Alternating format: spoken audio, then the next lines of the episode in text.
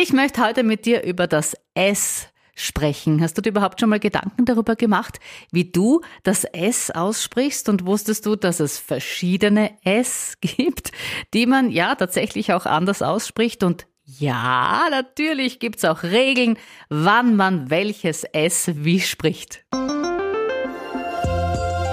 Raus mit der Sprache. Dein neuer Podcast von Antenne Steiermark zu Stimme, Sprechen und Kommunikation. Mit Christiane Stöckler. Willkommen in meinem Podcast. Ich freue mich sehr, dass du reinhörst und dich für die Themen Stimme, Sprechen, Kommunikation und alles, was irgendwie damit zu tun hat, interessierst. Ich habe heute Gastredner unter Anführungszeichen mit, wobei wohl eher Gastsummer. Das sind Bienen und die summen. Wenn wir das S so sprechen, also so gesummt, dann bezeichnen wir das als stimmhaftes S. Probier's mal aus.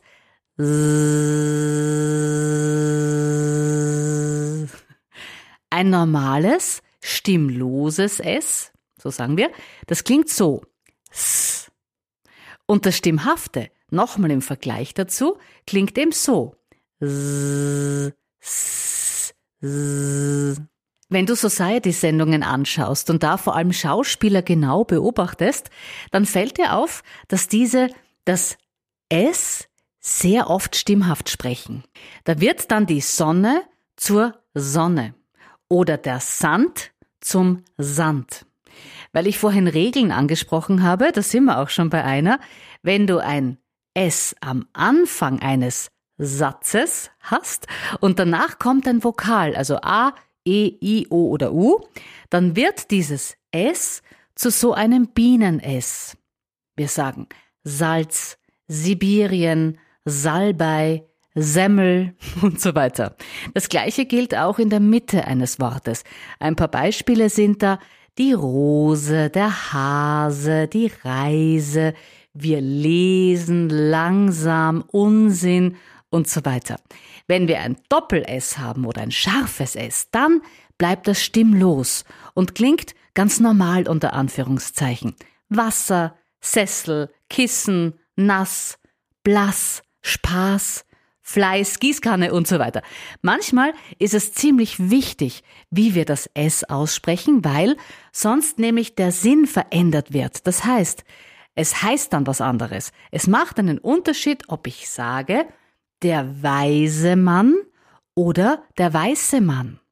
In einem Fall ist der Mann nämlich gescheit und im anderen eben von der Hautfarbe her weiß.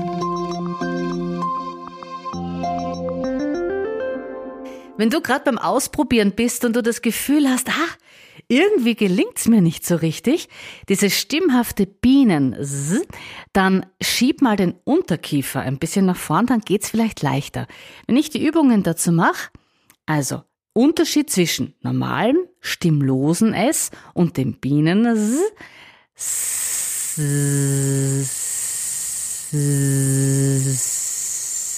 dann verändere ich einfach meine Kieferposition. Also beim Bienen S schiebe ich das Unterkiefer leicht nach vorn, dann klappt's immer ganz gut.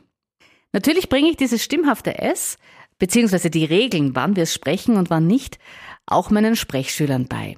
Gleichzeitig sage ich aber auch immer, wir wenden es nicht immer an. Wieso?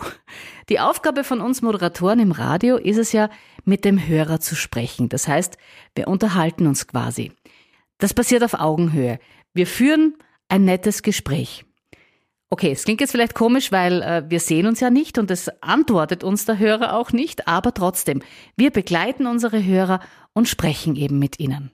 Und nachdem kaum jemand dieses stimmhafte S immer spricht, vor allem nicht am Anfang eines Wortes, also meine Beispiele von vorhin waren Salz, Sibirien, Salbei. Schatz, bringst du heute Semmeln mit? Das sagt so im Normalfall niemand. Und genau aus diesem Grund halten wir es hier bei unserem Radiosender bei Antenne Steiermark eben auch so, dass wir gerade am Anfang dieses stimmhafte S ganz normal aussprechen. Also Salz, Sibirien, Schatz, bring Semmeln mit und so weiter. Mittendrin im Wort ist es ein bisschen was anderes. Dieses stimmhafte S im Wort, das lässt sich auch leichter sprechen. Probier's mal äh, beim Wort Hase zum Beispiel. Also da flutscht das S irgendwie einfacher. Rose, lesen. Da gelingt's gut, finde ich. Was nicht sein soll, ist, dass das S gezischt klingt, also wie bei einer Schlange, dieses Wir bezeichnen das gemeinhin als Lispeln. Wasser, Hose, Rose und so weiter. Eine mögliche Ursache ist da, dass die Zungenmuskulatur zu schwach ist. Das heißt, wir müssen wieder mal unsere Zunge trainieren. Da gibt's ein paar gute Übungen. Die erste geht so. Du tastest in der oberen Zahnreihe mit der Zungenspitze bei geschlossenem Mund jeden Zahn einzeln ab, von außen. Wir starten links oben, Mund ist zu. Du beginnst beim letzten Zahn. Hm? Und stupst einen Zahn nach dem anderen an. Bis du dann irgendwann rechts hinten bist und dann auch gleich wieder zurück. Hm, hm, hm. Du musst jeden Zahn einzeln spüren, dann ist's richtig. Wiederhole diese Übung ruhig zehnmal. Wir kommen zur nächsten Übung, die hilft, deine Zungenmuskulatur zu trainieren. Du bohrst deine Zunge abwechselnd in die linke und dann in die rechte Wangenseite. Wir beginnen wieder mit links, nicht zu schnell hm, und schön weit ausbeulen. Ganz rauch. Und dann nach rechts. Ja, auch da gut ausbeulen und auch das machst du auf jeder Seite zehnmal. Und die dritte Übung, die ist etwas, das wir früher nie machen durften. Zunge zeigen quasi. Streck deine Zunge bei geöffnetem Mund gerade hinaus. Hm? Du kannst und dann ziehst du sie wieder ein und dann wieder raus und wieder hinein. Schau, dass die Zunge wirklich gerade ist und auch das kannst du so um die zehnmal wiederholen. Vor allem bei Kindern fällt es mir auf, dass die manchmal ein bisschen lispeln. Im Normalfall vergeht das dann im Laufe der Zeit. Aber es kann ja nicht schaden, solche Übungen immer wieder mal einzubauen. Probier das aus. Was auch hilft, ist die Übung von vorhin, dieses abwechselnde, stimmhafte, stimmlose S zu bilden. Also S, dann wechseln wir ins Stimmhafte. S, S,